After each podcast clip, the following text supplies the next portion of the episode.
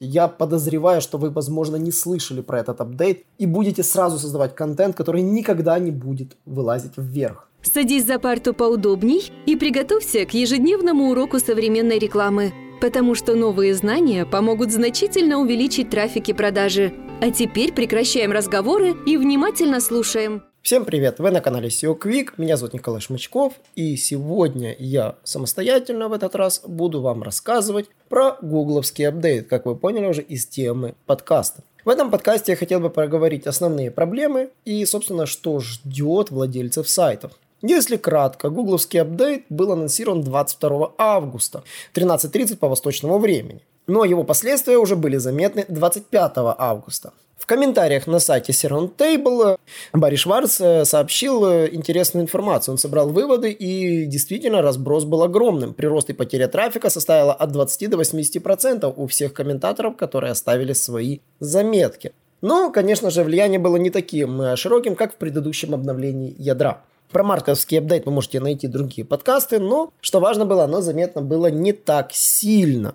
Об этом заговорили затем крупные SEO-специалисты, начали анализировать, собственно, почему Google этот апдейт выделил как-то отдельно. Мэри Хейс отметила, что некоторые сайты, наоборот, восстановили трафик после прошлого падения. Вот, а Лили Рей заметила, что у этого апдейта есть определенные черты. И она проверила на нескольких сайтах и увидела определенное сходство. А сходство я еще прогнозировал на вебинаре, который проводился у нас на канале. Мы в этом вебинаре обсуждали, как создавать искусственным интеллектом контент, в частности, чат GPT. И эти тактики, которые практиковали многие сайты, ожидаемо просели.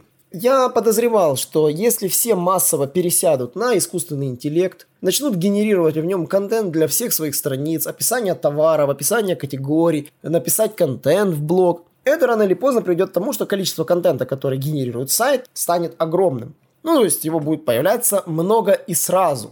Представьте себе, когда появляется за один день 12 постов в блоге. Обновляется контент на огромном количестве страниц. С категориями и этими это еще нормально, оно может заливаться так. Но когда появляются посты в блоге с такой скоростью, это настораживает. Потому что люди так обычно не пишут. Ну и, собственно, Google задался вопросом, новосгенерированный контент – это созданный людьми или созданный роботом. Потому что если до этого качество контента определялось определенными синтетическими показателями, там вода, вхождение ключевых слов, отсутствие структуры, что делали раньше копирайтеры, которые не разбирались в теме и просто писали. Да, сейчас чат GPT прекрасно разбирается в теме, прекрасно пишет структурированную информацию, прекрасно формулирует предложения, но у него есть определенные моменты, которые Google всячески пытался с этого момента распознать как это анализировать, как это выловить. И я тогда предугадывал, что раз существует возможность создавать искусственный контент, значит у Гугла будет возможность проверять, создан контент искусственно или нет. Я еще раз настаиваю, у Гугла нет показателя качественного контента. Он не знает, какой контент качественный. Он прекрасно понимает, какой контент некачественный. И алгоритм по проверке качества контента работает в отрицательную сторону. То есть контент хороший, но если у него то, то, то, то, то, такие пункты отсутствуют, значит этот контент плохой.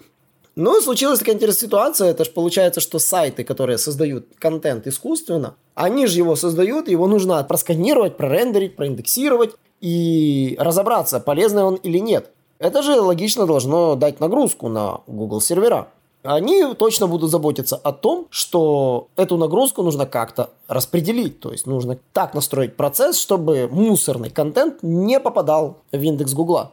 И, конечно же, самое интересное, я нашел статью, где Мартин Сплит подтвердил, что у Google есть такой инструмент про проверки, написан ли контент человеком или при помощи бота. Суть теперь можно свести к следующему. Если ранее индексирование контента происходило, затем происходил его рендеринг и уже его хранение в кэше, то сейчас э, при индексировании контента происходит проверка контента на и на его качество, то есть HTML документа. И если проверка подтвердилась, то обработка скриптов не производится. Если контент нормальный, дальше он рендерится и, соответственно, обрабатывается гуглом по всем остальным показателям. То есть они этот алгоритм, как я понял, создали, выкатили и присоединили и начали, как говорится, сканировать подобные сайты. Вот. Если его процитировать, говорит, мы проводим определение качества или контроль качества на нескольких этапах. И большинству, а я не буду говорить, какое слово он сказал, контента не обязательно нужен JavaScript, чтобы показать нам, насколько он отстойный. Итак, если мы раньше поймем, что это плохой контент и пропустим рендеринг, какой в этом смысл? Если мы увидим, окей, это выглядит абсолютно плохо, мы, может быть, абсолютно уверены, что это чушь. И JavaScript просто может добавить еще чуши, и тогда, ну, собственно, пока. Если это пустая страница, мы можем сказать, мы не знаем. Обычно сюда не помещают пустые страницы, так что давайте хотя бы попробуем это рендерить. А потом, когда рендеринг возвращается нам с плохим качеством контента, мы говорим, ой, да ладно, честно, это сразу было. И так это уже происходит, это не что-то новое. И искусственный интеллект может увеличить масштаб, но не сильно изменится. Рендеринг здесь не виноват. Поэтому мы можем подтвердить, что Google будет бороться с искусственным контентом, будет стараться с этим контентом как-то разбираться. И что подтвердила Лили Рэй, какие качества у всех сайтов, которые просели, можно выделить. А выделить можно старый добрый EEAT. Да, кстати, самое забавное, я когда провожу собеседование с SEO-специалистами, я часто задаю такой вопрос, чем EAT отличается от EEAT, где одна еще буква E появляется. На самом деле мало кто знает. Если вас интересует, у нас были посвящены этому отдельные подкасты.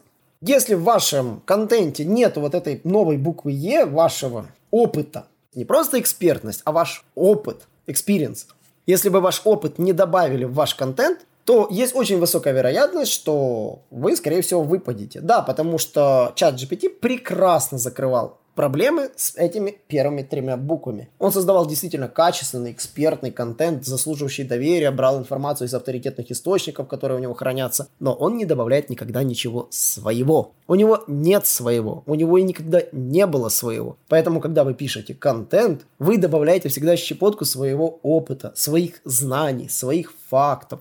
Именно на этом основана работа по созданию контента. Поэтому, если у вас есть анонимный автор, и на сайте нет привязки к реальному человеку, выдуманный автор, да, это тоже. И там изображение, например, стоковые у вас фактически используются в статьях.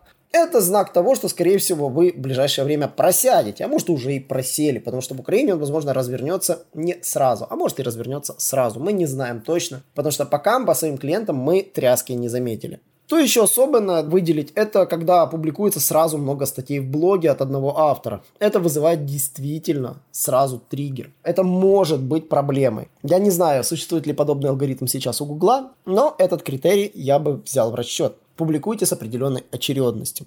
Отсутствие любых фактов. Если вы уже, как говорится, сгенерировали контент, конечно же, нужно добавить в него какие-то факты, скриншоты, цифры, свои собственные фотографии своих проектов, своих э, продуктов, работы своих услуг, какие-то моменты с портфолио, что-то личное. Не зря вот Анатолий очень важно говорил, что контент нужно персонализировать. Тогда только-только разворачивался и IT, его нужно было персонализировать. Гнать в шею копирайтеров, э, становиться самому автором, развивать своих авторов и заниматься написанием своего авторского контента, который имеет свой собственный стиль, собственную манеру подачи информации. Это важно никуда это не делось, только сейчас усугубилось, потому что появился классный инструмент Wunderwaffle в виде искусственного интеллекта, при помощи которого все решили, что они отлично сейчас закроют все проблемы по контенту, создавали контент таким образом, в итоге получили то, что получили. Мы об этом реально предупреждали, что такое будет. Мы примерно прогнозировали 24 год. Но, видите, это случилось раньше, в 23 что мы еще заметили такого интересного? В принципе, сайты, которые чрезмерно используют рекламу, но это следствие, потому что сайты, которые генерируются на чат GPT, забиваются рекламой. Они отлично поймали себе трафик э, с марта по август. Сейчас практически все потеряли его. То есть фактически выпали из выдачи.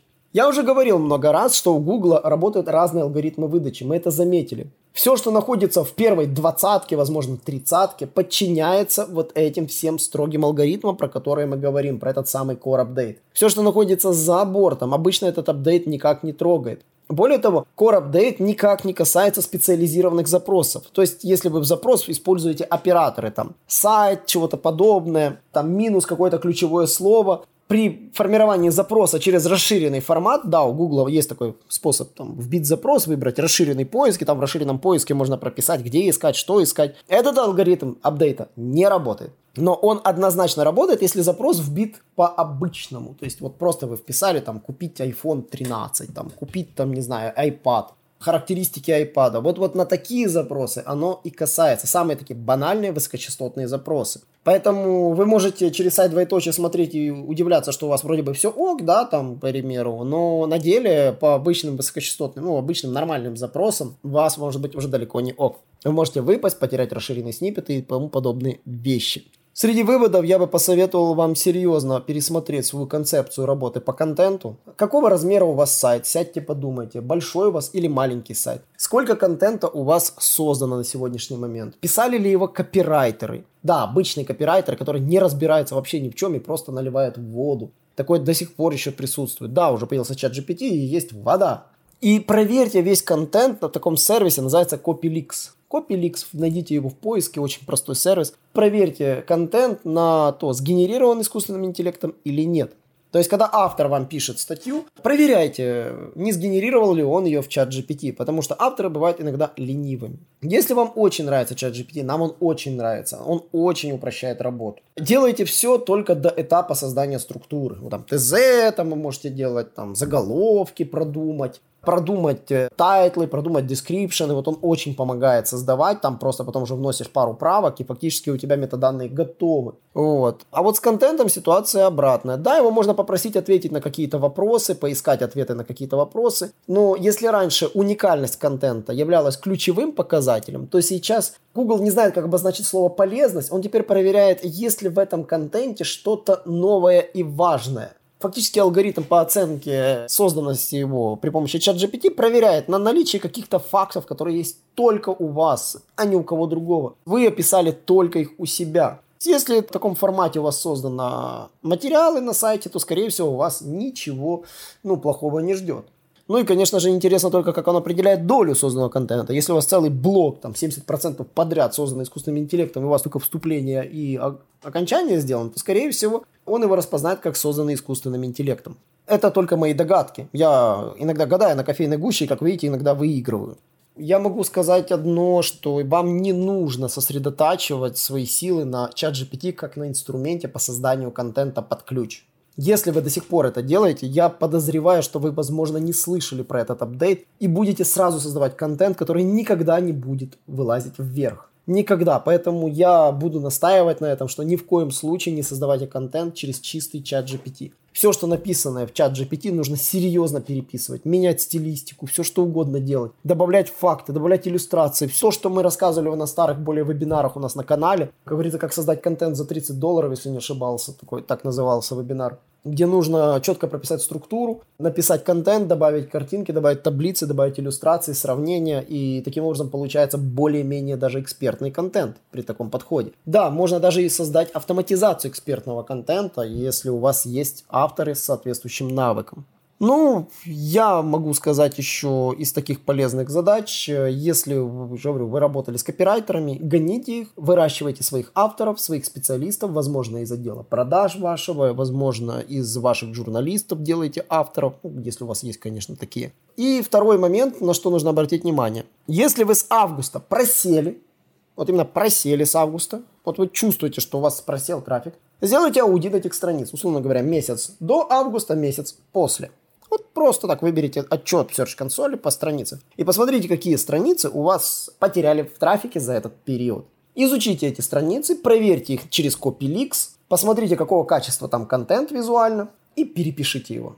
Я подозреваю, что если вы это сделаете, вы восстановите свой трафик. Я стараюсь вас не задерживать. Если у вас есть действительно вопросы, вы знаете, где их обсудить. Это на нашем YouTube-канале есть сообщество. Там будет опубликован подкаст также и в видеоформате. Поэтому я буду вас всех ждать у себя в гостях на YouTube-канале. И, конечно же, всем хорошего настроения и повыше вам позиций. Всем пока!